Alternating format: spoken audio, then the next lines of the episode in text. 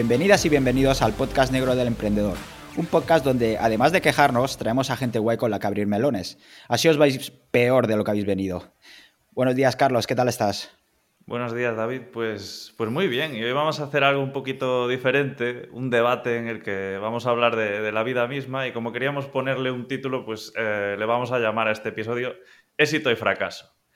Y pam, pam, pam, pam, pam, pam. Hoy tenemos con nosotros a Pepe Martín, es de Telefónica, tiene su propia agencia, tiene su tienda de ropa Minimalism, es formador, un creador de contenido con muchas pelotas. Eh, bienvenido, Pepe.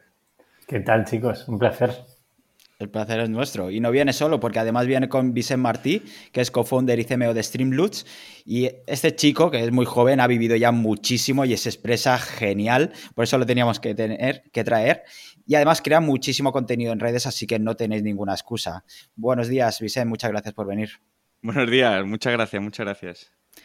Y nada, ambos han participado además en la última edición de Adopta mi mente de Sin Oficina y sus horas literalmente volaron, o sea, yo no pude pillar ninguna. Así que es un placer, un honor y una suerte robarles este ratito extra a los dos. Eh, ya veis que su tiempo va muy, muy caro. Si queréis, Carlos, empezamos ya con la primera pregunta. Sí, vamos a lanzar una pregunta muy facilita, ¿no? Eh, se la voy a lanzar a Vicente, no por, no por nada, sino por dar un poco de orden a esto, ¿no? ¿Tú qué crees que es el éxito? Yo es que esto, o sea, que lo he estado pensando, ¿no? Y, yo creo que al final voy a poner un poco de contexto, ¿vale? Porque ah, para mí el éxito tiene una definición muy particular y es muy particular mía y seguramente solo se entienda bajo mi contexto, ¿no? Es decir, eh, os pongo rápido en antecedentes. Yo cuando quise, cuando hice bachiller, quise estudiar ciencias de la actividad física y del deporte, pero en mi casa no me dejaron, porque decían que tenía capacidad suficiente como para estudiar algo que ellos consideraban mejor ¿no? Es mm. decir, no quedarte en un profesor de educación física o entrenador o lo que sea, un poco ya sabéis, ¿no? Cómo, cómo, cómo van las mentalidades antiguas y no les juzgo, ¿no? Al, final fueron mis padres, ¿no?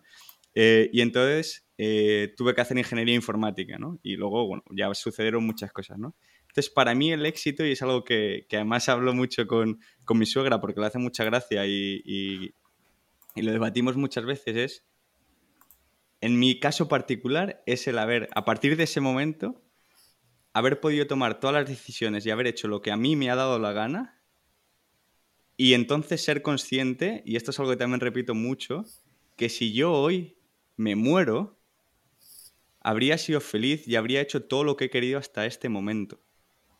Es decir, eso no significa que no me quedan cosas por querer hacer, pero que hasta ahora no ha habido ninguna que si yo haya querido no la haya hecho porque he tomado yo mis propias decisiones. Y entonces para mí eso es mi particular definición del éxito, ¿no? Es de hacer en cada momento, ¿no? Entre comillas, pues lo que he querido y haber tomado las decisiones como yo he querido y haber hecho mi vida como yo he querido. Vaya conversaciones de Navidad, ¿no? Con la suegra. No, no, son interesantes, son interesantes, porque ella, ella me, me, dice mucho, ¿no? Que, que le gusta mucho cómo, cómo, yo pienso y tengo muchas, o sea, no, no tengo muchas cosas claras, pero algunas sí, eh, y una de las pocas son estas. Pepe, no sé, no sé si quieres rebatir o dar tu punto de vista sobre esto.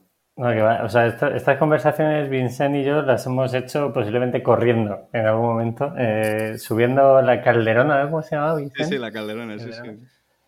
Y más o menos va por ahí. Para, para mí, eh, tanto el éxito como el dinero es, libertad. O sea, yo creo que todo lo que... La gente se vuelve muy loca tanto con ambos términos. Eh, o sea, son, desde mi punto de vista, totalmente ambiguos.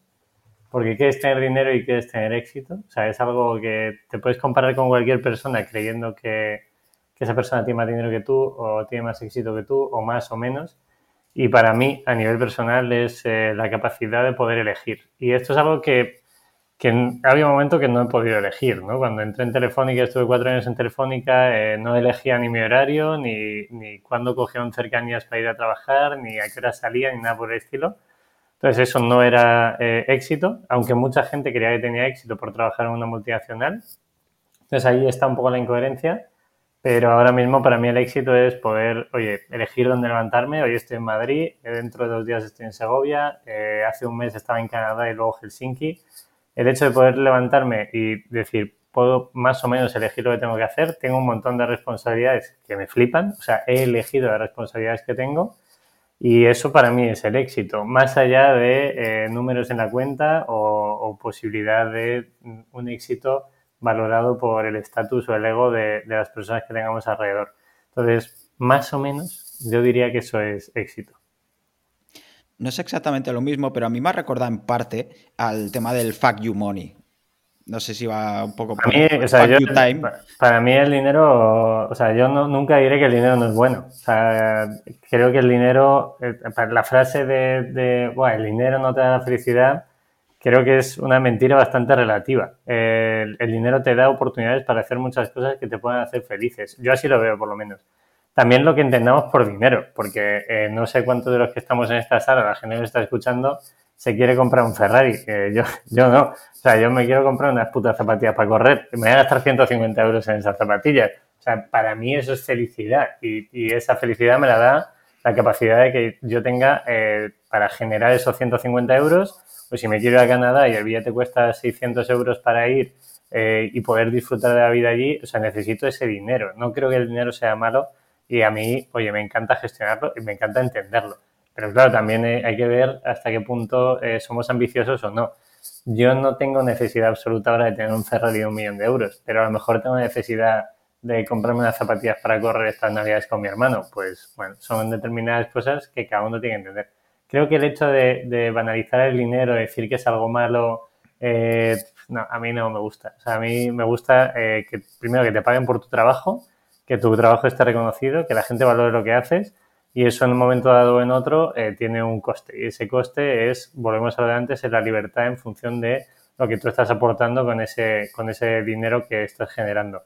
Y al final para mí es eso, dinero y valor tiene que ir de la mano. Yo, todo lo que sea eh, tener dinero para poder seguir siendo libre, tiene todo el sentido generar ese dinero. O sea, yo no soy de, no, que hay que eh, invertirlo todo, no hay que disfrutarlo. Yo no lo veo así. Yo creo que es un medio, solo es eso. Yo no, yo no creía estar tan de acuerdo con vosotros en la definición del éxito, porque yo es más un...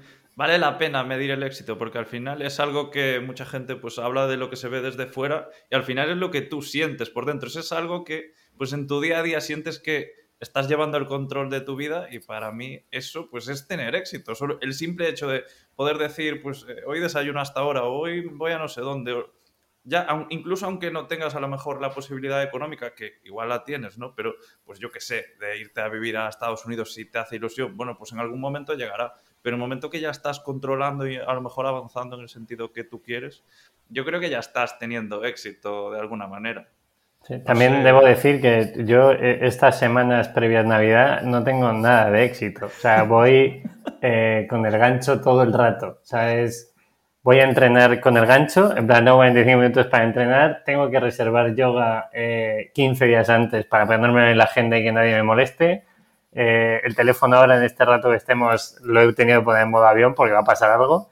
Entonces, también hay que ser consciente que hay momentos de vida en los que mm, sí que, o sea, aquí vamos a hablar de éxito y fracaso, pues a ver, hay momentos puntuales en los que la vida te atropella un poco. Yo estoy atropellado, los últimos 15 días del año voy atropelladísimo siempre. Estoy acostumbrado ya a atropellarme, pero bueno, es lo que hay.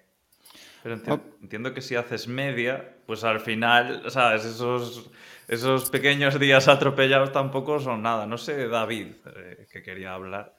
Sí, eh, iba a comentar que quizá también el, esta parte negativa, entre comillas, también vendría con la, elección, porque es evidente que no podemos hacer una elección y que sea todo bonito y happy flower. Al final tendrá sus contraprestaciones y estas dos semanas infernales pues tienen que ver con la elección directamente.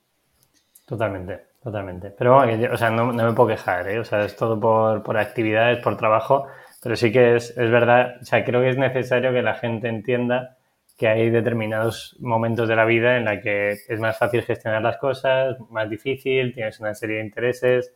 Y ahí Vincent, que ha pasado por mm, fases en su vida, desde ser una startup que todo el mundo quiere invertir millones en ella, a eh, luego estar puteado porque esa gente no quiere invertir en ti. Eh, entonces, hay momentos. Entonces, creo que es importante que la gente entienda que aunque parezca que sepamos lo que estamos haciendo, primero no tenemos ni puta idea y que no todo aplica. lo que hoy aplica no, posiblemente no aplica. Ahí me escribes el día 28 de diciembre y soy una persona muy feliz porque habré ido al monte a correr tres horas. Pues ya está, no, pasa más. Es curioso lo que comentas porque creo que ambos, eh, tanto Vicen como tú, hacéis hincapié y os esforzáis por comunicar precisamente esta parte, porque muchos vídeos, por ejemplo, de tu canal de YouTube tienen en relación esa, esa parte menos bonita, al menos que seamos conscientes de que eso no todo es color de rosa. Totalmente. Y yo creo que es necesario contarlo. O sea, a mí me va bien. Eh, los negocios me, me permiten mi negocio vivir de mi negocio, que es una auténtica locura. Quiero decir, vivo de mi hobby, que es hacer ropa en función de una teoría que nos hemos inventado de, oye, queremos que la gente compre de forma consciente. Eso es un lujo. Entonces, partiendo de ese lujo, eh, yo he tenido que dejar de hacer una serie de cosas como, oye, pues tener un sueldo fijo durante no sé cuánto tiempo, he tomado una serie de decisiones, ¿no? Pero esto implica que esas decisiones ha habido veces que son fáciles y otras difíciles. Entonces, es necesario que la gente lo vea. Que si aquí se trabaja en sábados y domingos, pues lo quiero contar. Que si no trabajo un lunes por la tarde y me apetece contártelo, te lo cuento. O sea, creo que es muy bonito explicárselo en la realidad. Porque al final, ¿qué ves? Un post en LinkedIn y un post en Instagram diciendo, eh, he facturado un millón de euros, voy a dar una charla delante de 500 personas.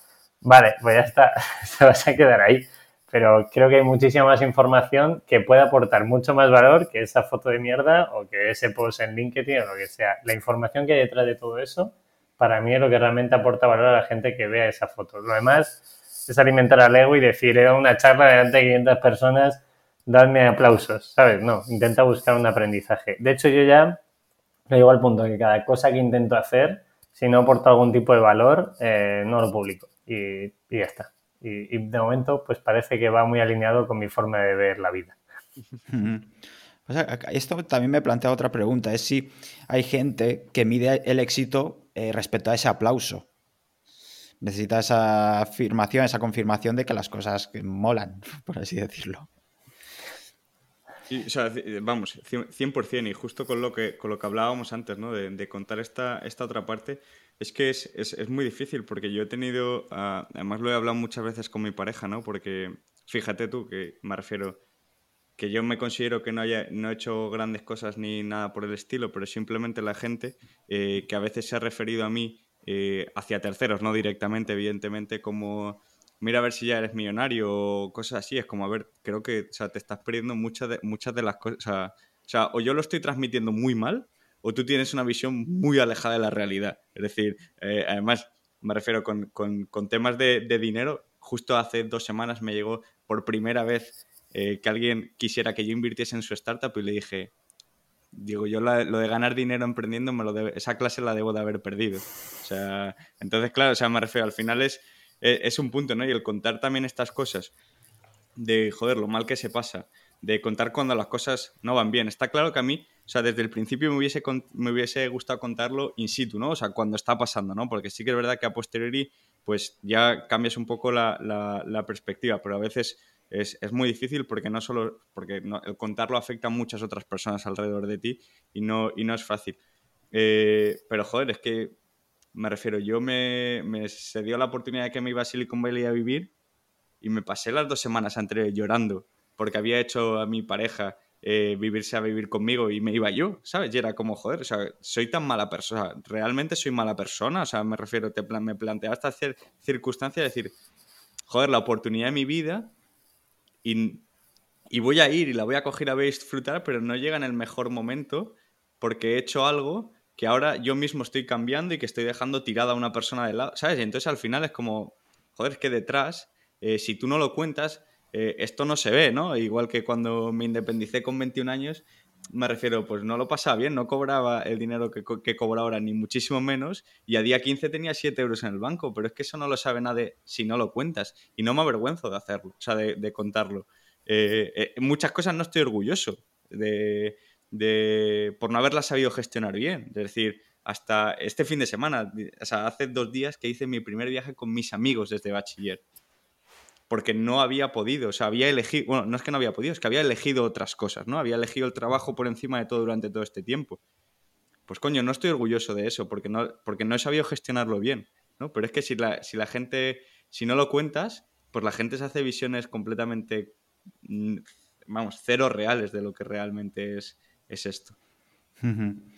Si queréis, eh, preguntamos el otro día por Twitter si tenían alguna definición por, de éxito, por, ver otras opiniones y tal. Eh, por ejemplo, eh, Spaceboxing nos decía usar la tarjeta sin preocuparme cuánto queda. Esto quizá ayuda también. No sé si, Carlos, tú también recibiste alguna respuesta más. Sí, hemos recibido un montón. Por ejemplo, René Velázquez decía que es ser dueño de mi tiempo y tener paz, que creo que está bastante bien. Otra persona decía que era disponer de tiempo libre. Carlota Galván nos dejó esperando por un podcast que nos enviaría para explicarnos qué es el éxito. y, por ejemplo, también Jesús Santaella pues, comentó que, su, que el éxito es una definición personal suya y es poder un poco decidir la, manera en la que te ganas la vida. La verdad es que están bastantes, bastante alineados con, con lo que hemos comentado y creo que un resumen que podríamos hacer aquí un poco del éxito es poder perseguir tus propias ideas ya en sí ya es un éxito, poder decidir por ti y no a lo mejor estar un poco atrapado en, esa rueda de, la vida, ¿no? en la carrera de la rata o llamémosle como, como queráis, simplemente a lo mejor eso ya, ya es tener éxito. Hmm. completamente. Y, aquí el punto es que, eh, bueno, al final entran muchos temas, ¿no? O sea, respecto a, lo primero que comentaba David, eh, vamos, o sea, yo lo tengo claro, yo tengo dos momentos en, mi vida, ¿no? En el que cambia por completo mi manera de verla y, y, cómo, cómo actúo yo en base a ella, ¿no? Una fue cuando cobraba lo mínimo, eh, cuando empezamos en Streamloots, bueno, cuando empezamos, no, cuando llevamos año y pico, cobrábamos lo justo para no tener que preocuparme por el dinero.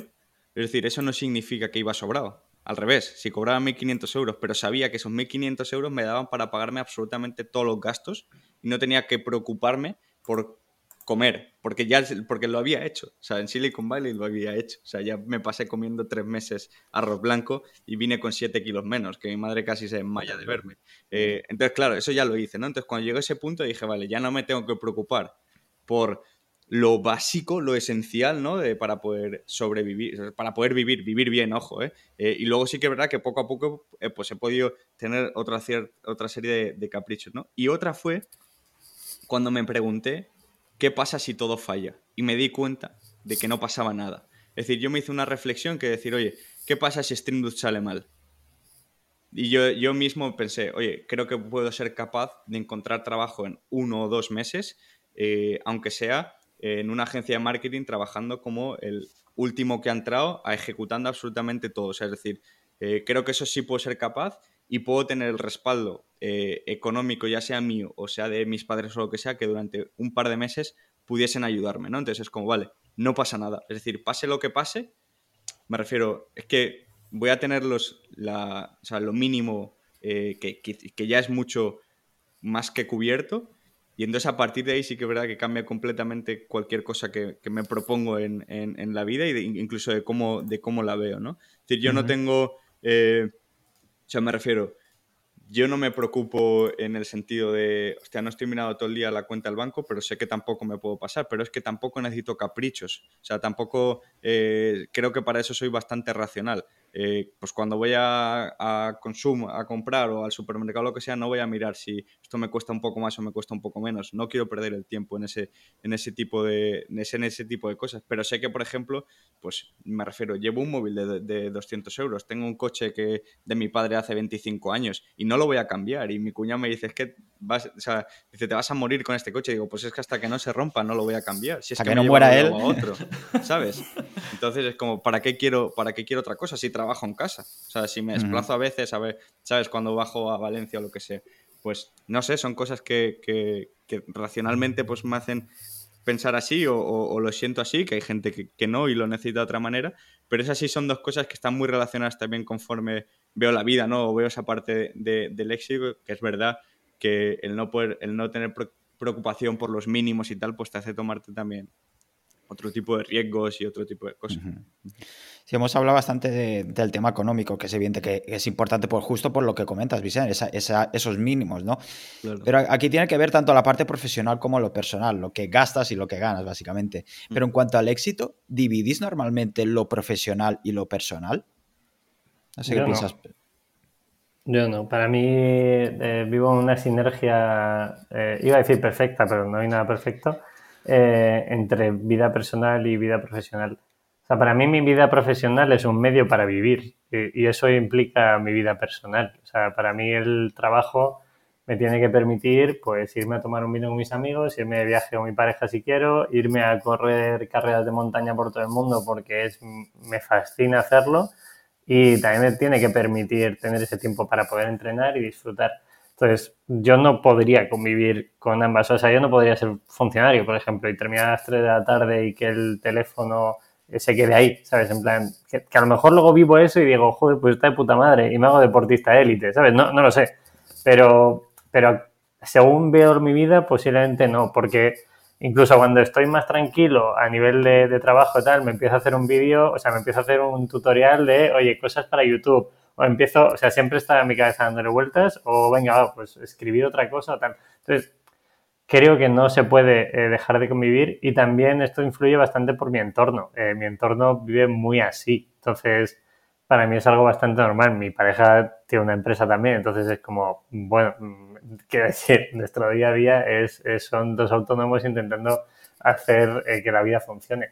Entonces, yo creo que no puede convivir. Lo, lo difícil aquí es hacer que convivan, ¿sabes? No solo decir voy a trabajar 14 horas y me voy a machacar, sino voy a trabajar 8 o voy a trabajar 12 o voy a trabajar 6, pero me voy a cuidar, voy a dormir, voy a comer bien, voy a ir a entrenar, que para mí es la verdadera riqueza. O sea, para mí alguien que me dice, no, el trabajo 14 horas durante 6 meses, me parece una vida de mierda. Eh, ¿Que gana mucho dinero? Pues ok, está bien. Si me dices que es un sprint y te vas a hacer una semana entera dos semanas trabajando 14 horas para ganar dinero, pues lo puedo llegar a entender.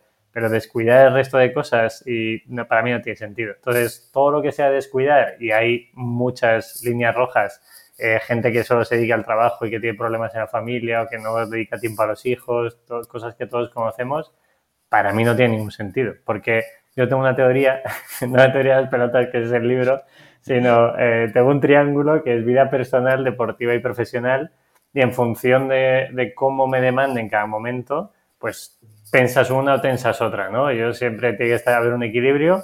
Ahora, por ejemplo, diciembre para Minimalism es pico de facturación, entonces la vida eh, profesional va a tirar un poco más. Pues, ¿qué pasa? Intento entrenar pues lo justo. Me echo un padel con los amigos o salgo a correr a deshora o hago un poquito de yoga. Y intento no descuidar la parte personal, ¿no? O sea, sé que tira más eso, entonces si me voy de viaje con mis amigos o con mi pareja, pues la vida personal tirará más, o estoy unos días con mi familia, pues tengo que contraer la otra parte, entonces a lo mejor tengo que trabajar un poquito menos. Y ese equilibrio es el que creo que hace que, que nuestra vida tenga un poquito de sentido. Pero una, una, pregunta, porque creo que has hablado sobre todo de las condiciones de ese trabajo. ¿Y si fuera otro tipo de trabajo totalmente diferente? Imagínate, pudiera ser mecánico, pero con las mismas condiciones que tienes ahora. Bueno, yo no podría ser mecánico. O sea, eh, quiero decir, no tengo ni... O sea, a mí se me ha el coche... a ver, esto hay que dejarlo claro. Eh, parece que sabemos de todo y, insisto, no tenemos idea de nada. Yo solo, solo es una cosa, he hecho trabajo de todo tipo. He montado escenarios, he sido camarero, he sido monitor de tenis durante seis años para pagarme los másters. O sea, a mí el tema de trabajar, eh, lo decía Vicente antes, ¿qué va a pasar? Pues realmente no va a pasar nada. O sea, no tengo anillos. Quiero decir, puedo ser camarero, puedo eh, vender mi alma si hace falta para ganar algo de dinero y si mi familia necesita.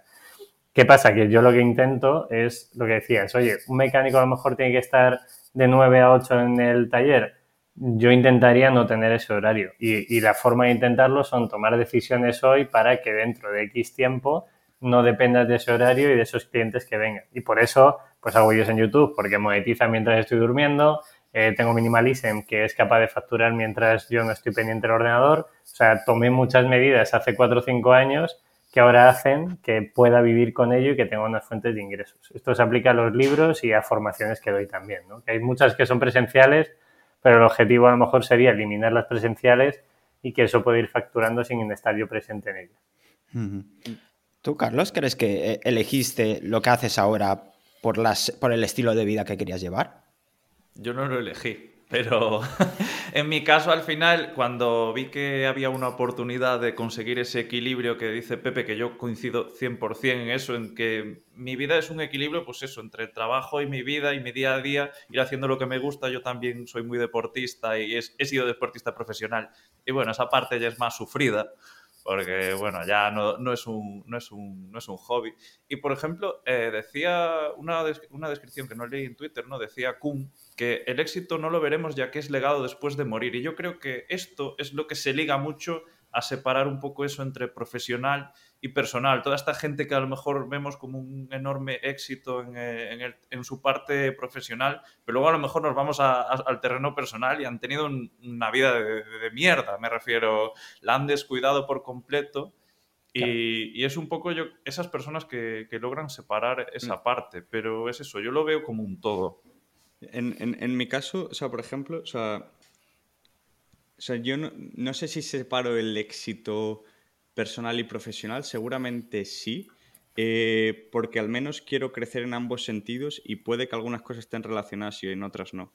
Es decir, eh, ¿a qué me refiero con esto? Yo quiero ser mejor pareja todos los días. Yo eh, me refiero, quiero pasar más tiempo o quiero pasar más tiempo de calidad o quiero y estoy constantemente reflexionándome cómo puedo ser mejor hermano o mejor tío o mejor hijo, ¿no? y luego hay otra cosa, por ejemplo, que a mí, por ejemplo, me da mucho vértigo, porque, o sea, a mí me da mucho, me da mucho vértigo en el sentido, si lo pienso racionalmente, me da mucho vértigo ser padre, porque no sé si voy a ser capaz de ser como mi padre, o de ser como mis padres, porque yo me veo y veo a mis hermanos y he visto alrededor nuestro, ya sea en el pueblo, ya sea en, otros, en otros ambientes, y he dicho, joder, qué bien lo han hecho mis padres. Entonces, tengo un estándar en ese sentido de éxito, entre comillas, personal, eh, que considero bastante alto, o al menos es en, lo que yo, en lo que yo he podido vivir, ¿no? Y entonces, para mí, el, poder formar, eh, pues ya sea una familia o, personalmente, o con mis amigos o, lo que o con lo que sea,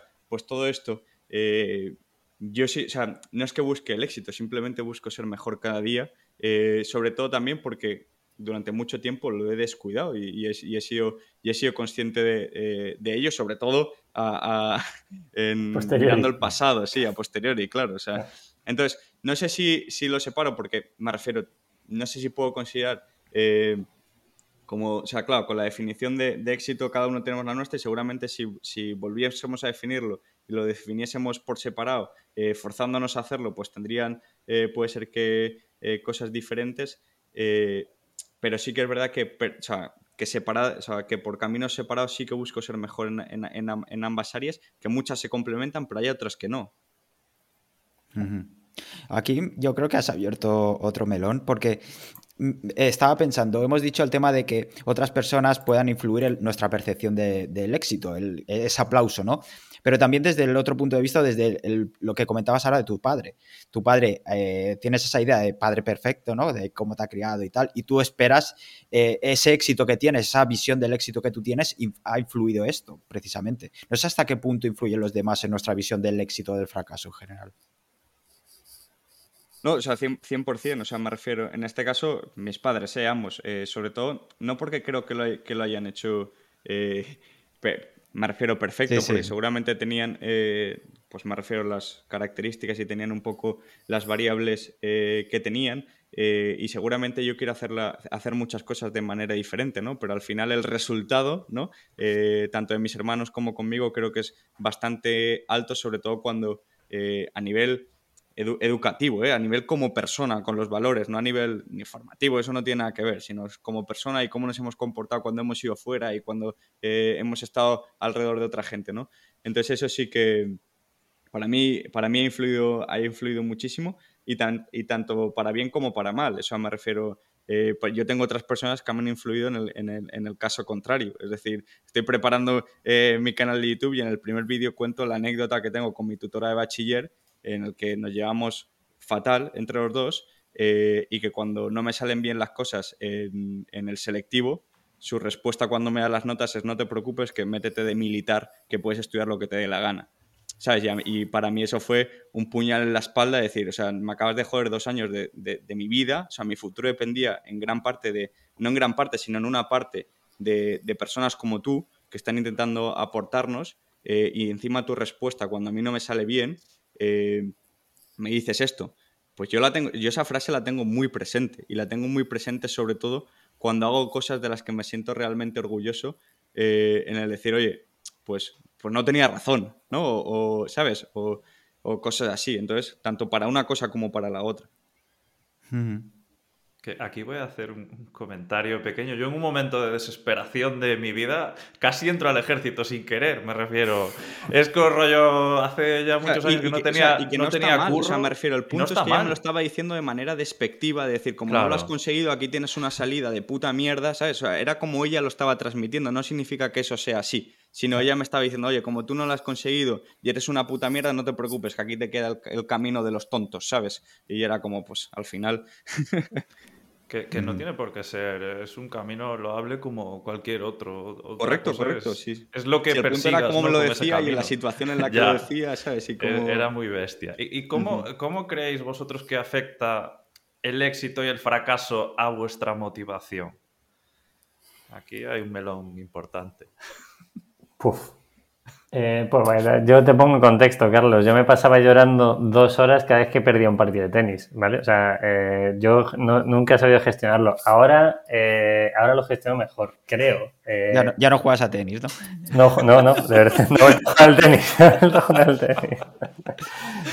y corro ultra distancia porque puedo quedar el último y nadie no pasa nada. La cuestión es terminar, ¿sabes? Eso no hay ni meta.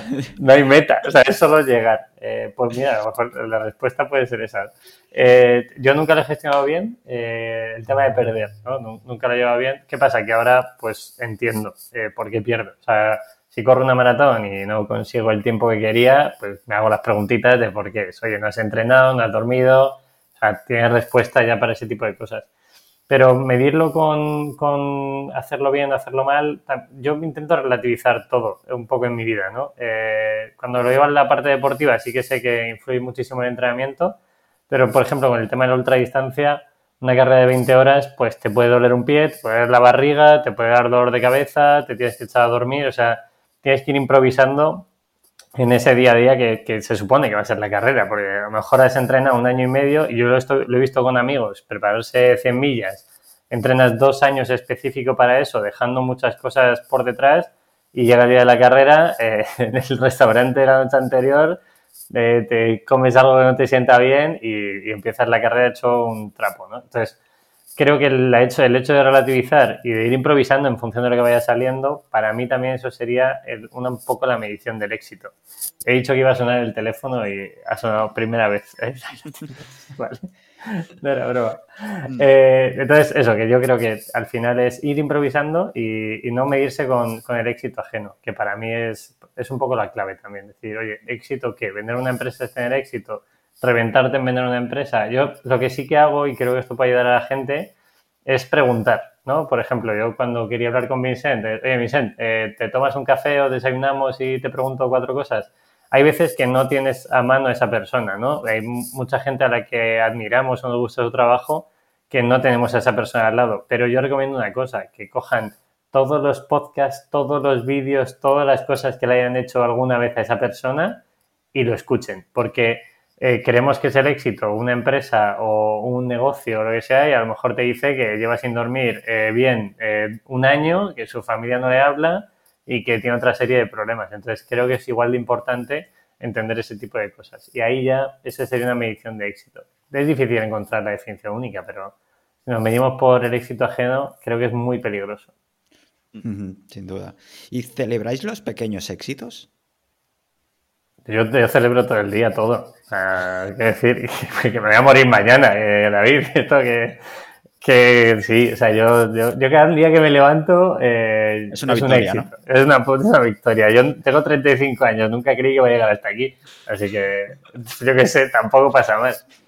No, yo, yo intento celebrar todo. Incluso si es un día bueno de facturación, o una cena con amigos, o una celebración de cumpleaños, o mira, por ejemplo, ahora valoro muchísimo ir a comer con mis padres que están mayores y eh, tenemos un sobrino nuevo, iba a decir, ya tiene casi dos años, pero es la hostia verles interactuar. O sea, es como, vale, es que a mí me han criado así. O sea, eh, eso que está haciendo mi madre con este niño pequeño, yo soy la consecuencia de ese acto, ¿no? Y es, es muy divertido verlo y ver cómo interactúa mi chica y no sé, o sea, creo que eso, eh, disfrutar de esa parte es, es, precioso.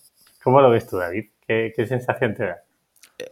Ah, respecto a otras influencias, yo creo que es que pasamos toda nuestra vida influenciados. Yo creo que poco a poco vamos madurando eh, y vamos pasando etapas y tal, pero es que no podemos desligarnos de, los inputs. Eh, me viene ahora una, anécdota que no tiene mucho que ver, pero por ejemplo, yo el, otro día vi por primera vez Cinema Paradiso, que es una película mítica, tal, que la ponen como una obra maestra y tal. Pero ¿qué pasó? Que yo, claro, con mi edad, ver esa película no me supone un gran impacto. ¿Por qué? Porque yo estoy influenciado de todo el cine que ha venido después. Claro. cuando salió en ese momento sí que ponía muchas cosas eh, novedosas y tal, pero ahora, y es que ya estoy muy influenciado sobre, eso, sobre, sobre esto, claro, lo que aportaba básicamente esa película. Por lo tanto, es que nosotros nos hacemos de nuestras propias experiencias, básicamente. Claro, y se tienen que ir reafirmando. O sea, quiero decir, si tú hubieras visto esa película hace X tiempo, eh, hoy te habría impactado de una forma, y si la ves ahora, pues posiblemente no te impacte de ninguna. También recomiendo que la gente se vuelva a ver pelis rollo clarito, el Club de la Lucha y cosas de ese estilo, porque yo las vi hace 12 años y, ves otra peli ahora, ¿sabes? Ves el Club de la Lucha y, entiendes la crítica. Yo en su momento creía que solo se daban de hostias y ahora dices, onda, que no, ¿sabes? Y me vi los In Translation o Her, que ahora con todo el tema de la IA está muy, muy de moda, volver a ver esas pelis que os volvéis locos, ¿sabes? Es como, what the fuck es esto? Y Matrix, me he vuelto a ver todas las de Matrix, por ejemplo. La última también. Sí, sí. O sea, me vi todas para volver a ver la última. Te van las emociones fuertes. está guay, está guay. Yo aquí tengo una pregunta, que antes, antes nos hemos saltado una pregunta por ahí, que es eh, si el éxito se puede medir, ¿no? Porque yo eh, soy partidario de que el éxito es algo parecido a la felicidad, ¿no? algo más constante y no tan medible. Pero no sé si, vosotros eh, medís o sois capaces de identificar vuestros mayores éxitos o también lo veis un poco como un estado y no tanto como, como un hito. En, mi caso, o sea, me refiero a... Creo que metafóricamente sí se puede medir. Es decir, para mí el salir ahora a las dos eh, cuando acabemos a correr por la montaña, estar completamente solo, con, con sol, en manga corta en diciembre, por aquí en Valencia hace buen tiempo y tal y no sé qué, para mí es que ese es mi, éxito del día, a lo mejor, o es uno de mis éxitos del día. Y entonces mi forma de medirlo es, oye, ¿he podido salir a correr? Sí. Que luego por la tarde tengo partido de pádel con mi chica eh, a Nueva Liga estamos, oye, solo el hecho de ir a jugar juntos y el compartir una afición juntos y el poder hacerlo de esa manera, pues es otro. El poder, no sé, o sea, me refiero como... Si, si para mí esos son partes de, de mini éxitos, ¿no? o parte de la forma en la que también lo valoro ahora y lo veo como un éxito porque antes no lo tenía. ¿Sabes? Y entonces, claro, entonces, claro, si lo, si lo, si lo pienso así, claro que lo puedo medir. O lo que decía Pepe antes, o sea, me refiero, yo todos los viernes a mediodía bajo a comer con mi familia, nos reunimos todos mis hermanos, mis padres, y puede ser uno de los mejores momentos de la semana. Y, y todos los viernes, ¿eh? O sea, y absolutamente, y es como, eh, y nos lo pasamos genial y, nos metemos los unos con los otros y estamos todo el rato riéndonos y es como nuestro momento, ¿no? Entonces al final, tío, pues, pues sí que, o sea, si lo pienso así, sí lo puedo medir, pero porque lo mido con esas acciones, no lo mido en si he hecho más o menos una cosa eh, y lo mismo, ¿eh?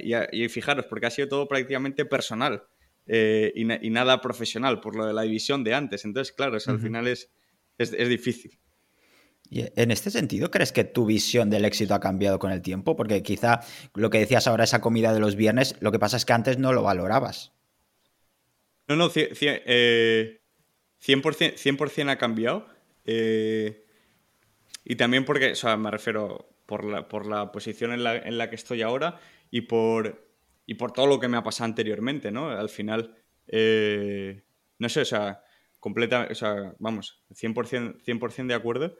Eh, y porque antes no salía a correr. Eh, de hecho, por ejemplo, pues tenía la bici que yo había hecho triatlón cuando empecé Streamloots. Eh, estuvo cuatro años la bici parada. Y el poder volver a retomarla, el poder tal, no sé, o sea, me refiero al final. Son cosas que dices, hostia, esto lo he echado de menos, no lo podía hacer, o me pensaba que no lo podía hacer, o me creía que no lo podía hacer, pues el hecho de poder hacerlo ahora lo valoro y lo tomo, y lo tomo como un éxito, pero lo tomo como un éxito de el hacerlo el poderme haber organizado para poder hacerlo, el haber aprendido a que lo tengo que hacer. ¿Sabes? Es que tiene muchas cosas detrás porque antes no era capaz de, hacerlo. Entonces, todo eso es parte de, mi propio crecimiento y son parte de mini éxitos que, vas haciendo, ¿no?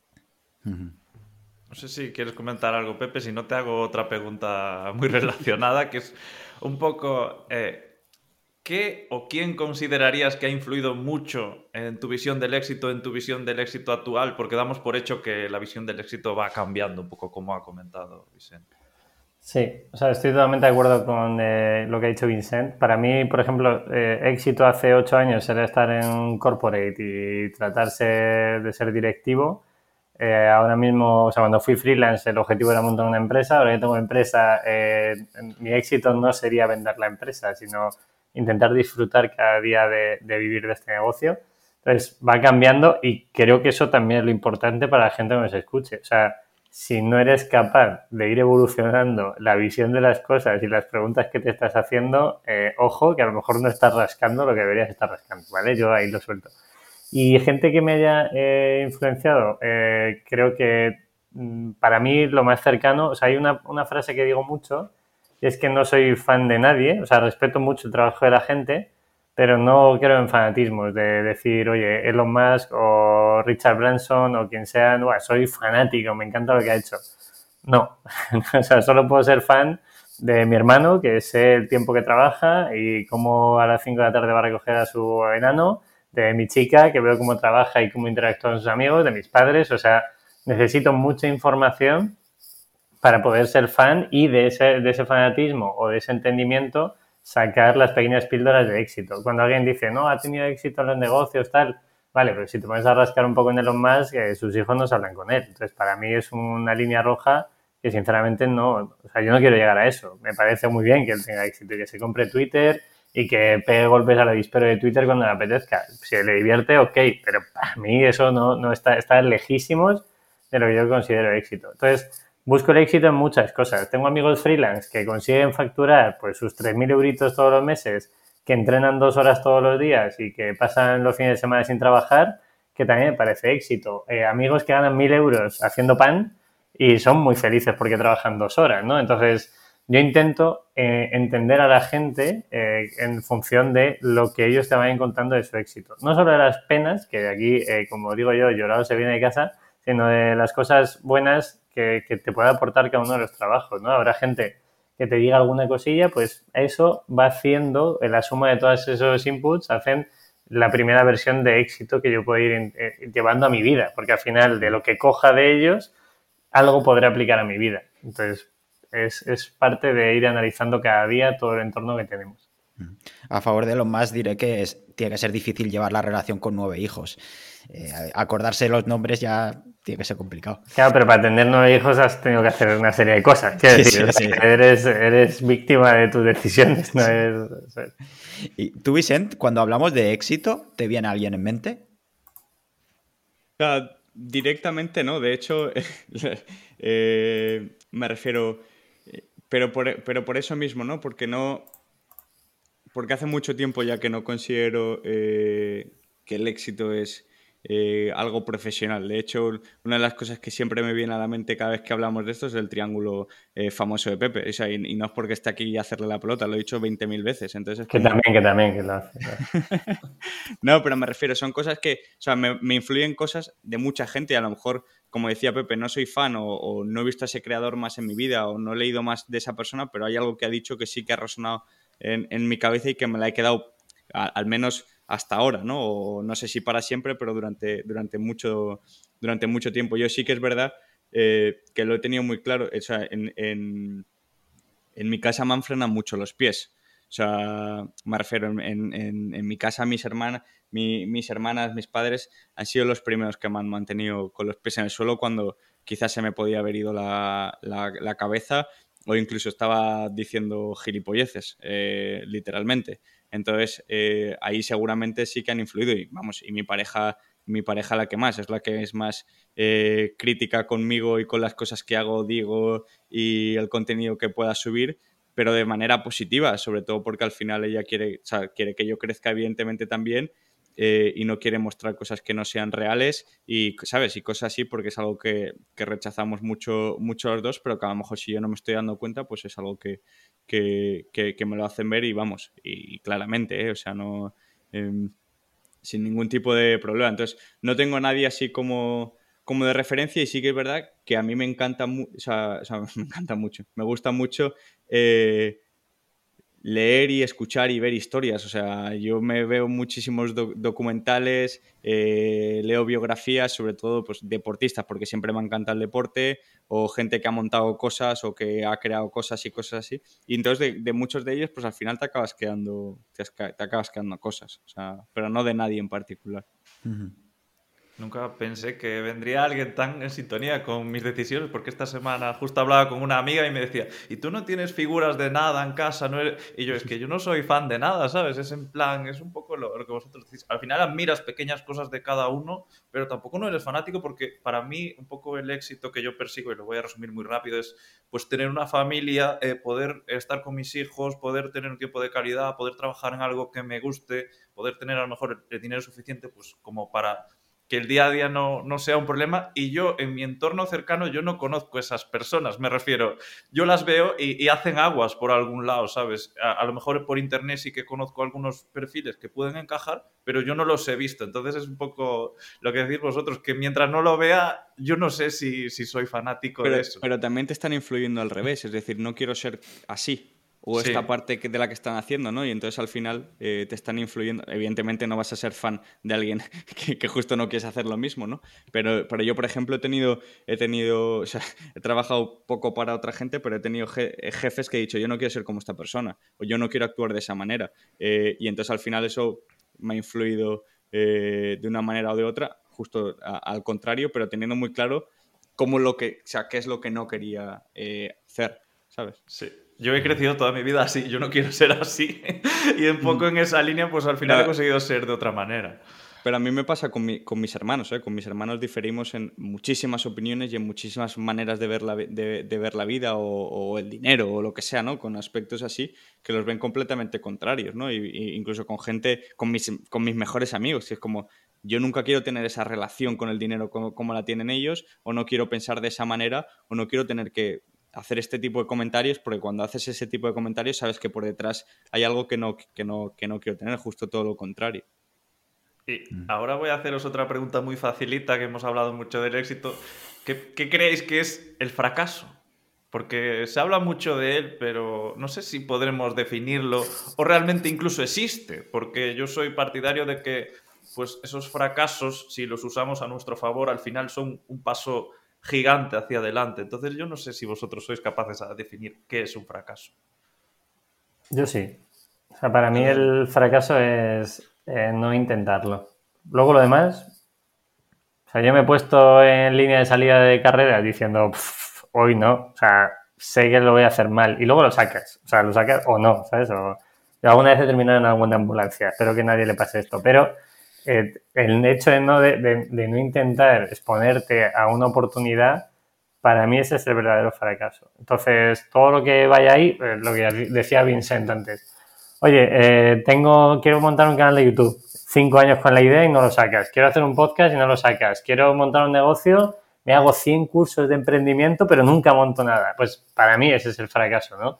el hecho de no probar cosas. O irte a otra ciudad, conocer a una persona ese es el fracaso. Todas las consecuencias que vengan de probar cosas es lo que decías tú, Carlos, que para mí son aprendizajes. O sea, oye, si sale mal esa carrera, sale mal ese negocio, eh, YouTube no tira o me insultan, pues eh, me tendré que cuestionar si las cosas las estoy haciendo bien o no, ¿no? Entonces, para mí el fracaso es no exponerte a que te puedan pasar cosas. Esa es la métrica que yo sigo. En, mi caso, al principio, además recuerdo que, al principio eh, lo, transformaba en, porque fracaso parece que es una palabra como muy fuerte, que tiene como muchas connotaciones por un intento fallido, es decir, al final he intentado algo pero no ha funcionado eh, y de hecho ahí sacas eh, un montón de aprendizajes como lo que comentabais, pero creo que me gusta mucho más la parte de que el fracaso sea el no intentarlo sobre todo si lo, si lo, si lo quieres, porque además es algo que, que, yo he repetido muchas veces cuando he dado alguna charla de, emprendimiento o cosas de estas, que era como, a ver, yo no sé si iba a ser capaz de, en su momento, liderar una empresa de 50, 100 empleados de 200, lo que pasa lo estoy intentando. Cuando me dé cuenta de que no, que no lo soy, pues me echaré, me echaré a un lado. Eh, a partir de ahí ya veremos que si se me da bien, si no, si me gusta, si no me gusta, si lo prefiero, si no lo prefiero y, iré, encontrando las respuestas eh, a mis preguntas. Y, si tuvierais que darle un consejo a esas personas que están en ese fracaso, que no lo intentan, que no superan ese temor a fracasar, ¿qué le diríais? Algo simple. Que se cuestionen qué puede pasar. Quiero decir, esto es una frase de Tim Ferris que posiblemente Tim Ferris haya sacado de Seneca, ¿sabes? Que, o de Marco Aurelio. Es decir, vamos a parafrasear y Marco Aurelio habrá sacado de alguien que no tenemos un escrito, o sea, al final todos eh, eh, nos nutrimos de gente alrededor, ¿no? Pero Tim Ferriss tiene una charla bastante buena que la podéis buscar en YouTube, que es algo así como cuestionate qué es lo, peor que podría pasar, que va muy asociado lo que decía, decía Vicente antes. Que realmente, ¿qué puede pasar si subes un vídeo a YouTube, si intentas montar un negocio, si pides salir a esa chica? ¿Qué, ¿Qué va a pasar? O sea, si es exponerte a que te pasen cosas... A mí también, yo soy un junkie de, de exponerme a cosas, ¿no? Decir, pues, Vamos a ver qué pasa. Me voy a una ciudad y estoy 50 horas en una ciudad sin teléfono, sin móvil, sin dinero, ni nada por el estilo. Bueno, pues a ver qué pasa. Algo pasará y me pasaré bien. Y el fracaso es, o sea, en ese sentido creo que, no, realmente nunca pasa nada. el, ser humano tiende a pensar siempre en lo más negativo de, bueno, me voy a arruinar, eh, nadie va a ver mis vídeos, nos ponemos en la tesitura peor y luego una vez que lo lanzas es como, bueno, vamos a ir probando. Entonces, si saben gestionarse bien la parte de expectativas y el hecho de que realmente no va a pasar nada, eh, o, quiero decir, si se meten en un negocio y, tienen un préstamo de 5 millones de euros, pues están jodidos. O sea, hay una consecuencia muy fuerte. Pero en la mayoría de las cosas que estamos hablando, la consecuencia es ridícula y siempre habrá un aprendizaje, ¿no? Yo siempre intentaría tirarlo por ahí. Hmm. Creo que Vincent ha dejado caer antes el tema de los prejuicios que puede llevar el fracaso. No sé si creéis que está idealizado o estigmatizado de algún modo. Eso de hay que fracasar o las lecciones del fracaso, etcétera, etcétera. Yo creo que, eh, no sé, creo que durante todo este tiempo también lo, he cambiado mucho, porque antes sí que lo había como eh, que la gente, eh, bueno, que tiene un pensamiento como muy negativo respecto al fracaso y que cuando fui a Estados Unidos pues todo el mundo te contaba que había intentado 20.000 20 cosas ¿no? y te lo contaban alegremente y aquí parece que haya que, que, haya que ocultarlo todo. Pero es que creo que también pasa lo mismo con el éxito. O sea, me refiero, es que en, en, España tenemos tanto para lo malo como para lo bueno, em, te dan palos por todos lados. Parece que si, si fracasas es una mierda, pero si si tienes éxito, lo que pueda ser éxito, lo que ellos consideran que es éxito, eh, pues te dan palos igual, de seguramente te lo merezcas o, hayas, o has explotado a gente o yo qué sé, ¿sabes? O, eres, no sé, o tu padre es millonario y te lo ha regalado todo, yo qué sé, por poner... Entonces al final creo que para ambas cosas está, eh, no sé, está, tiene una definición que, que, claro, esto es un punto en el que ya no sé si esta definición es cierta per se, o es cierta porque nosotros nos repetimos que esto pasa. ¿Sabes? Eh, porque, claro, cuando hablas en, España del fracaso siempre sale esto de que, de la gente y tal y no sé qué, eh, pero me he dado cuenta en otras situaciones que se cumplen porque la gente dice que existe, no porque exista de verdad, ¿no? Y al final acaban provocando que exista. Entonces, no lo tengo muy claro, la verdad es que no lo sé. ¿Y tú que has estado en Silicon Valley, crees que es diferente en Estados Unidos? Creo que es diferente la, cultura en, general. O sea, me refiero, allí todo el mundo eh, te contaba. O sea, allí tienen, para lo bueno y para lo malo, son más, como si dijéramos, echados para adelante, ¿no? Eh, yo recuerdo una vez que nosotros tuvimos que. O sea, nosotros éramos, o durante una semana fuimos de los que, pues, ten en cuenta que allí todos los miércoles te tenías que subir delante de un escenario. Tú habías elegí una serie de métricas y una serie de objetivos que serán, pero súper ambiciosos, súper ambiciosos. Hablo de crecer un 10 o un 15% semanal. O sea, en plan, algo loquísimo. Es verdad que estás empezando y es mucho más fácil. Pasar de 1 a 2 es mucho más fácil que, que luego, ¿no? Eh, y claro, nosotros nos iba bien, entre comillas, pero porque ya teníamos el producto lanzado y podíamos crecer eso, entre comillas, de manera más fácil que a lo mejor otros. Y cuando salíamos ahí, salíamos con la boca pequeña.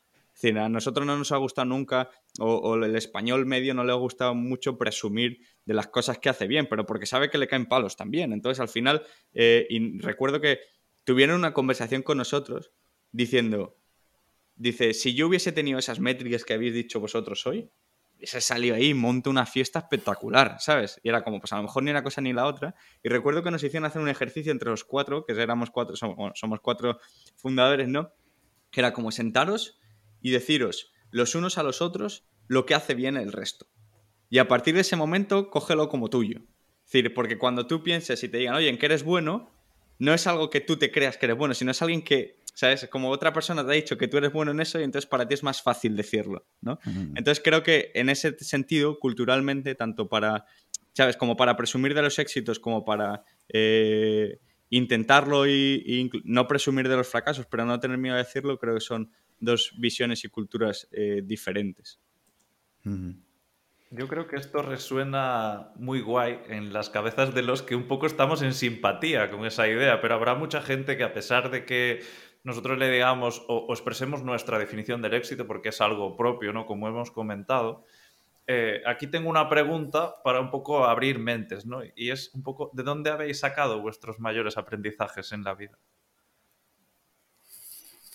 Mm, yo de exponerme a cosas. O sea, Mm, no diría de fracasos, diría de, darme oportunidades, que es lo único que he hecho bien. O sea, me he dado oportunidades de todo, trabajar en una pyme, en una multinacional, a montar una agencia, a intentar comunicar, eh, ahora ser empresario, pues me doy unas oportunidades X y a partir de ahí voy rascando esos aprendizajes. De hecho, es lo único que les digo a los chavales que decía Vincent antes, no, yo cuando voy a la universidad tal, yo les digo que prueben de todo, o sea, que prueben todo y que luego decidan, ¿sabes? Que aquí vamos a trabajar hasta los 70, 80 años eh, sin ningún tipo de duda. Entonces, por lo menos que pruebes y que en determinado momento de tu vida habrá algo que te encaje, que te guste y en otros momentos no. Entonces, yo es lo que hago. Yo me doy oportunidades, pruebo cosas. Si me gusta y aprendo, perfecto. Si me disgusta y sigo aprendiendo, bien. Si tengo que dejarlo, pues se deja. Pero el hecho de ir probando y buscar esa incertidumbre y ese punto de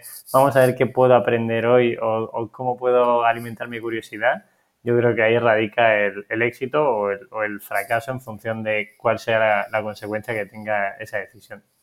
Yo creo que aquí hay un punto y sobre todo me he dado cuenta eh, ahora, ¿no? O, hace relativamente eh, poco tiempo, y es que es, muy fácil aprender del fracaso porque tú te has dado una hostia y, ya, y entonces te preguntas, ¿no? Como decía antes Pepe, de, de por qué me la he dado. A ver, ¿ha sido porque he apoyado mal el pie? ¿Es porque no llevo las zapatillas adecuadas? ¿Es por... No sé, ¿no? Te haces un montón de preguntas. Pero el problema es cuando tú tienes, eh, no, éxito, sino cuando vas avanzando y, no pasa nada, es decir, y va bien la cosa, no te haces estas mismas preguntas. Y te haces estas preguntas, o al menos yo me he dado cuenta de muchas cosas que en Streamlabs hacemos bien, cuando he visto otras empresas desde dentro. Pero claro, hasta que tú no te das cuenta de que los otros no lo hacen por sí solos y es algo a lo mejor que tú, o sea, hay una cosa que tomamos la decisión en 2018 que ha marcado la cultura de la compañía una auténtica barbaridad y que otra gente no la tiene, pero nosotros no nos dábamos cuenta de que eso era de que eso estaba bien o de que eso era un éxito o que eso era un aprendizaje que volvería a repetir hasta que no me da cuenta de que eso es algo que no sale de manera natural en el resto de, compañías o en el resto de personas o en el resto de cosas, ¿no? Entonces, claro, creo que se aprende mucho en las dos cosas, pero con el fracaso es más fácil verlo, así de primeras. Eh, con, el, con el éxito o con que vayan bien las cosas es más difícil encontrar, encontrar los porque no tienes la referencia a lo mejor de, otra gente o de que no sale natural o de que no sale lo que sea, ¿no? Y, hemos hablado de, éxito o fracaso quizá de una manera un poco abstracta, pero no sé si hay señales que, vosotros identificáis que marcan vuestro éxito o vuestro fracaso. Por ejemplo, a mí el hecho de dormir bien por las noches, ¿no? Llegar por la noche a la cama y descansar y dormir del tirón, para mí es que estoy haciendo las cosas bien. Eh, no sé si os pasa algo similar. Sí, yo, es eh, horas de entrenamiento semanal, horas que he pasado con mi familia, pareja, o amigos, eh, el sueño que sea más o menos eh, bueno, o sea, con siete horas me valdría. Y, luego, obviamente, si eso funciona, pues posiblemente los negocios funcionen. Pero también me he dado cuenta con el tiempo que hay determinadas cosas que puedo controlar y otras que no. O sea, no soy ni mejor ni peor persona porque mi negocio vaya bien o vaya mal. O sea, sí, ahora en diciembre facturamos la hostia, en febrero pues a lo mejor facturamos menos. ¿Soy mejor persona? No. Tengo que intentar que eso no me afecte para que en mi vida personal oye, si tengo que tomar alguna medida la tomaré, pero, pero tengo que intentar entender que esa parte va más allá de mi parte profesional, ¿no? Entonces, esas métricas las veo y yo tengo cosas muy, o sea, en este caso soy bastante drástico. Gente que veo que no se cuida, que tiene malas pautas, que no come bien, que consume drogas, que se le va la, se le va la mano con determinadas cosas. Para mí eso me lo puedes vender como quieras con el éxito, que, que está muy, muy lejos de lo que yo considero éxito. Entonces, yo cuando veo esa línea roja digo, ok, ya está, no me vales. Y es un punto importante, por ejemplo, el tema de las horas que he ido a correr, que he podido entrenar, o las horas que he podido pasar con mi familia y tal. No sé si os marcáis ciertos objetivos, tanto a nivel personal o profesional. ¿Tú, Vicente? Bueno, en, en, mi caso tengo... Ya, me marco pocos, pocos objetivos, eh, pero porque... Pero porque creo, quiero ser, como decía antes, ¿no? O sea, parece muy filosófico, pero como quiero ser mejor cada día y quiero hacer las cosas cada día, ¿no? Es decir, el hecho de tener un objetivo, de hecho ahora eh, estaba entrenando y no me apunta ninguna carrera, o sea, no tengo ninguna carrera en, en mente ni, absoluta, ni absolutamente nada y es como, bueno, me refiero que si salgo a correr es porque, es porque me gusta. Está claro que cuando tienes un objetivo, pues hay una cierta motivación extrínseca. Eh, pero bueno, también lo veo con el proyecto de mi pareja, que el tema de los premios y castigos. Y el ponerte un objetivo también va mucho con, ese, con esa parte de premiarte con, con algo, ¿no? Es al final. Eh, entonces, no, no me pongo. Eh, objetivos mucho más allá de, oye, quiero aprender sobre esto, quiero hacer mejor esto o, tal, pero porque creo, y, y también me he visto, he visto muchas veces que, que cuando te pones un objetivo y únicamente es hacer las cosas por y para el objetivo, cuando llegas o cuando no llegas, me refiero, lo vas a valorar en función del resultado. Eh, y el resultado es una parte ínfima de todo el, de todo el resto, ¿no? Eh, entonces no tengo... Eh, de hecho, es que no, tengo ningún objetivo, ni quiero correr más rápido, ni quiero correr más, ni quiero, o sea, me refiero a nivel deportivo, pero es que empresarialmente o profesionalmente mucho menos, y personalmente no me pongo eh, nada de objetivos numéricos o tal. Otra cosa es que yo diga, vale, a partir de ahora quiero tomar un hábito o quiero coger un hábito, pues entonces a lo mejor sí me pongo como objetivo ese hábito, pero porque quiero instalarlo en mi vida y a partir de ese momento lo que sea, ¿no? Eh, eso sí lo voy haciendo durante, durante el proceso o cuando me doy cuenta de que quiero cambiar cosas, pero no tengo objetivos, eh, vamos, prácticamente ninguno. No sé si le das más importancia a los valores más que objetivos. Seguramente sí, y ojo, eso es lo que, lo que pienso ahora, ¿eh? que seguramente hace dos años y medio si me pensases, pues oye, no es que tengo este objetivo de, no, es que tengo que levantar la Serie A, es que tengo que contratar a no sé quién, y esos serían mis objetivos prioritarios por encima de absolutamente todo, que eso es un poco eh, parte de los aprendizajes también y parte de, algunas hostias personales que, me he llevado, ¿no? Eh, pero ahora sí, es que ahora, ahora, ahora vivo mucho el día a día, trato de ser feliz, aunque suene eh, muy filosófico también cada día, y es algo que es como, y valorar las cosas del, día a día, del poder tener ahora, de, joder, me he tirado una hora en el sofá leyendo que antes no podía, o me he podido ir a correr a la montaña, o yo qué sé, o hostia, que joder, hoy me he tirado siete horas full focus en el trabajo porque he descubierto una cosa que me ha parecido la hostia y estaba ya en el flow ahí y, lo he hecho, ¿no? Pues eso también, o cualquier, cualquiera de estas cosas, sí. ¿Y tú, Pepe, tú te pones muchas metas o, le das mucha más importancia al camino eh, que vas adoptando? Es el proceso. O sea, para que te das una idea, eh, yo monitorizaba todo, monitorizaba el sueño, eh, lo que comía, o sea, he, pasado por esa etapa, ¿vale? De intentar monitorizarlo y en Twitter me parece muy divertido verlo, en plan, gente subiendo pantallazos de he dormido siete horas, no sé qué. Yo me di cuenta que no, o sea, monitorizar todo este tipo de cosas eh, tampoco tiene mucho sentido, ¿no? Y, la gente a lo mejor lo puede llevar incluso un poco a los negocios. Cuando en e-commerce, por ejemplo, toda la parte del coste de captación, de las atribuciones y no sé qué, a ver, que es muy difícil medirlo.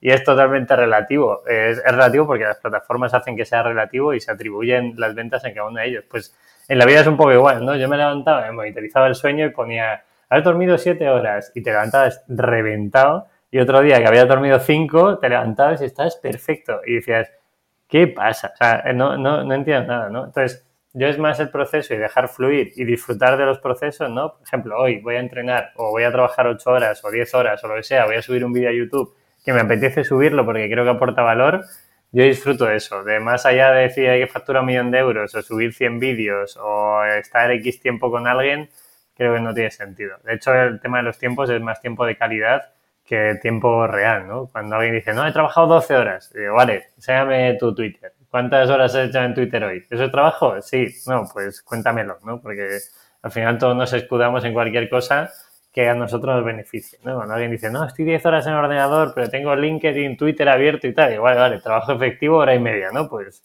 yo intento solo trabajar esa hora y media, si puede ser. Pues eso está genial que te marques eso, lo que tú dices, tiempos de calidad. Yo es que me he medido tanto en el pasado a nivel deportivo y todo esto, un nivel de control tan exhaustivo que ahora soy en plan, salgo a correr sin reloj, es en plan, miro el reloj antes de salir y luego cuando vengo digo, hostia, he corrido una hora, he corrido una hora y media, he corrido 45 minutos, soy un poco por La que me pasó a mí la última, Carlos, voy a Lisboa con mi chica de reuniones, de viaje, no sé qué llego a la Plaza del Comercio de Lisboa, ella tenía reuniones y yo me fui a dar un paseo y, me, estaba tomando un vino, quiero decir, no, no estaba pensando en nada. Llego a la Plaza del Comercio y veo los carteles de EDP Maratón, ¿vale? Y digo, esto es una señal, esto es una señal, miro a ver qué, qué, ropa me había traído. Pues yo siempre llevo ropa para correr, ¿no? Y, y tenía las zapatillas de correr 10 kilómetros, no las de maratón, que están hechas una mierda. No tenía calcetines eh, que estuvieran nuevos para correr una maratón y tal. Y al final digo, bueno, pues pues corro una maratón el domingo. Quiero decir, no tenía ni pulsómetro, ni reloj, ni nada por el estilo. Y me lo pasé en la carrera de la hostia. Yo con un podcast, música, solo disfrutando del proceso. Y, a eso he llegado también, ¿no? A decir, vale, he corrido maratones intentando apretarme mucho o carreras de montaña intentando forzarme. Y realmente a lo mejor la que más disfruto es aquella que voy sin reloj, que me da igual hacer cuatro horas o hacer tres o hacer lo que sea, sino que voy a darme un paseo y luego me voy a ir a comer con mi chica. Entonces, creo que ese punto también tiene su, su calidad, ¿no? Yo he terminado esa maratón diciendo, pues, pues qué bien, estoy cansado. Sí, porque, ¿por qué? Porque ayer me tomé una botella de vino, no tengo que hacer esta mierda, pero, pero me lo he pasado muy bien y, y, me ha permitido vivir todas las cosas en mi vida, ¿no? Y creo que eso es muy divertido. Claro, yo creo que el punto aquí es como, en, en, mi caso, ¿no? Y muy relacionado con lo que decía Pepe y lo que decías tú antes, Carlos, era como, no tengo objetivos claros o no tengo objetivos definidos, eh, sí que sé lo que quiero, ¿no? En, en grande, a grandes rasgos, pero sí que es verdad que soy muy consciente o trato de serlo y de esforzarme a escucharme a mí mismo, ¿no? Es decir, oye, pues eh, si tengo que salir a entrenar, ¿no? Por poner la parte deportiva o una carrera, eh, pues días antes estoy probando eh, o, yo que sé, salí a correr después de comer, hostia, me sienta bien, me sienta bien el estómago o no, y entonces es como, vale, ¿qué he comido? Vale, pues esto sé que no lo tengo que volver a comer, ¿no? Entonces al final, pero eso como todo, ¿no? Y con lo que decías de, yo he tenido épocas en el trabajo de que necesitaba salir con reloj y con tiempos porque era la manera de evadirme de mi, cabeza, es decir, de estar focalizado en lo que estoy haciendo, que era correr, y entonces, no, es que tengo que correr a 4.50, un kilómetro y medio, luego no sé cuántos, luego no sé cuántos, para que mi cabeza estuviese full focus ahí, ¿no? Y, no, que no le dejase pensar. Eh, y, en, y, en, otros momentos ha sido sin reloj y ahora es escuchando podcast, pero hay veces que no, hay veces que quiero salir, igual que hay veces que salgo andando y tranquilamente y hay veces que me apetece decir, no, hoy voy a salir 20 minutos a fuego, a que la, boca te sepa sangre, ¿no? De, la, parte, de la parte esta de, de, a saco, pero por solo 20 minutos. Y solo me apetece pues solo eso, si es que no tiene, no tiene, no tiene más. Luego, cuando lo haces a veces, dices, soy gilipollas, pues seguramente, pero, pero era lo que me apetecía en ese momento. Y ahora, haciendo un poco de, recap de, todo lo que hemos comentado, si os hubierais eh, muerto ahora, eh, ¿Qué sería para vosotros haber llevado una vida exitosa? ¿O, dónde diríais que están vuestros mayores éxitos hasta la fecha? Aunque ya lo hemos definido un poco, no sé, por, por marcarlo un poco, a ver si hay algo que nos haya quedado. Yo me puedo morir hoy. Quiero decir, eh, a mi chica le he dicho te quiero antes de que se haya ido a la oficina. Eh, he hablado con mi hermano hace un rato, con mis amigos estuve el sábado, eh, con mi familia comí el domingo yo ya, ¿sabes? ¿Qué, ¿qué, voy a decir? ¿no? Minimalista ha facturado o YouTube lo ha visto un millón de personas, ¿a quién le importa eso? Si, esa gente se va a olvidar de mí mañana, ¿quién no se va a olvidar de mí? Pues mi chica que lo va a pasar mal, espero un tiempo y luego eh, siga viviendo, ¿no? Que esto es parte de este juego. Eh, mi familia lo pasará mal, pero por suerte espero dejarles algo de dinero, si eso pasa. Y ya está. O sea, no, para mí creo que, no he triunfado en nada. De hecho, para mí esto es una forma de disfrutar del día a día. O sea, yo puedo caerme mañana muerto que tampoco pasa más. En, mi caso pasa igual, ¿eh? lo he dicho antes, es decir, eh, me refiero yo, a si me muriese hoy me moriría feliz. Es decir, porque habría hecho hasta, hasta ahora todo lo que he querido. Eh, a partir de ahí, evidentemente, me quedarían muchas cosas por, por hacer, eh, y, vamos, y tengo un montón de ambiciones y un montón de cosas que hacer, pero, eh, pero vamos, eh, estaría contento. O sea, me fui de casa cuando quise, trabajé en lo que quise, encontré rápido lo que me gustaba. no sé, o sea, es que lo, he podido hacer a, poder, poder hacer todo en ese sentido. Entonces, vamos, o sea, si, si el éxito se midiese así, yo me iría con un éxito pleno. O sea, no sé si el 100%, pero vamos, estaría cerca del 95% seguro. Hay otra cosa para que quede claro. Yo pelearía como una auténtica mala bestia por no morirme. Aviso. O sea, si puedes elegir. Claro. Es que son quita una cosa con la otra. O sea, si hay un susto, si se está cayendo un avión, eh, yo haré todo lo posible por intentar entender cómo debo sobrevivir en ese avión. Y ya la última pregunta. Eh, ¿Qué consejo le daríais a un emprendedor que busca desesperadamente el éxito? Así puedes darle una cosa que hacer y otra que no. Y yo la tengo clara, que no, que no busque desesperadamente nada. o sea, me refiero a que buscar desesperadamente el éxito como... No, no, o sea, me refiero... Eh, no tiene, o sea, no para mí no tiene ningún sentido, ¿no? Es decir, es como lo de eh, emprender porque te, vas, porque te quieres hacer millonario. Como, bueno, pues creo que no tiene... O sea, tiene las cosas poco claras. Eh, y si realmente estás buscando eso, te recomiendo eh, o al menos te recomiendo, en base a mi experiencia, que si eres trabajador por cuenta ajena vas a ganar más dinero.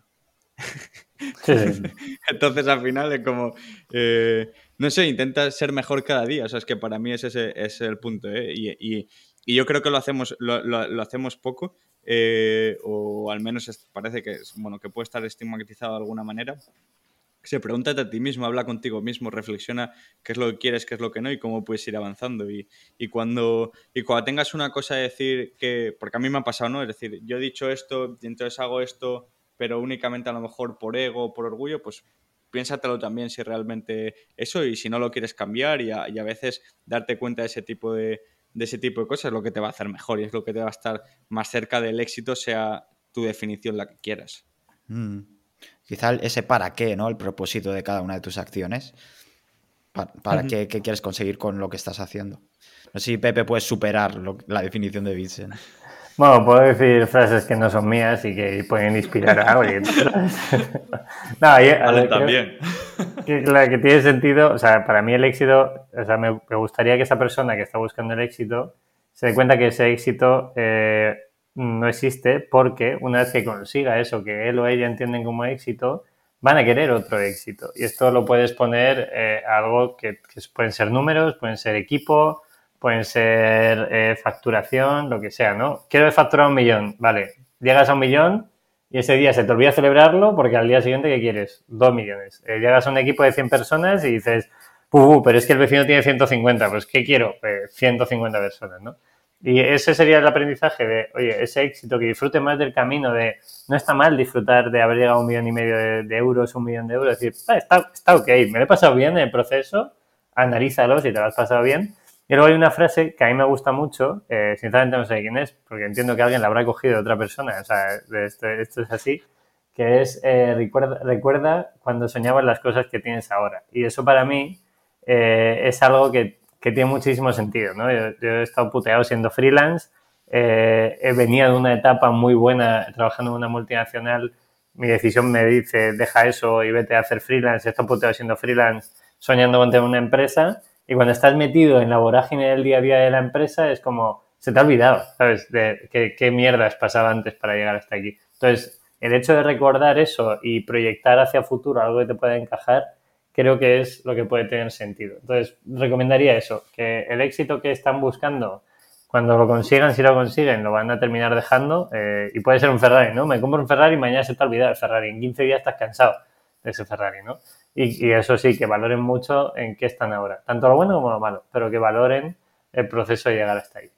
Y una, una frase similar, que es, que es un libro que, que me he pedido para Navidad, a ver si me lo traen, de Papá Noel o los Reyes o algo, que, que, no lo he leído, pero la frase en sí creo que, que dice mucho y era, muy similar, que es el libro de Pau Capell, que dice, lucha por lo que quieres, pero estima en, en catalán, o me refiero, o quiere lo que tienes, ¿no? Es decir, oye, no dejes de luchar por, por cosas, pero acepta y quiere y, y, no sé, y valora todo lo que, lo que ya has conseguido o todo lo que tienes, ¿no? Entonces creo que es, creo que resume también muy bien esta parte del proceso, que es como en todo momento hemos dicho de, querer, de luchar, de, llegar a, pero me refiero, bueno, tenlo como tal, si quieres tenerlo, pero eh, acepta, valora y, quiere todo lo que, lo que tienes ahora mismo, ¿no? No sé qué ha pasado con David. Yo creo que se ha caído David. le hemos cansado ya. Le hemos cansado. Ha dicho que ya Vaya chapa, yo salgo ya. No, no quería saber nada.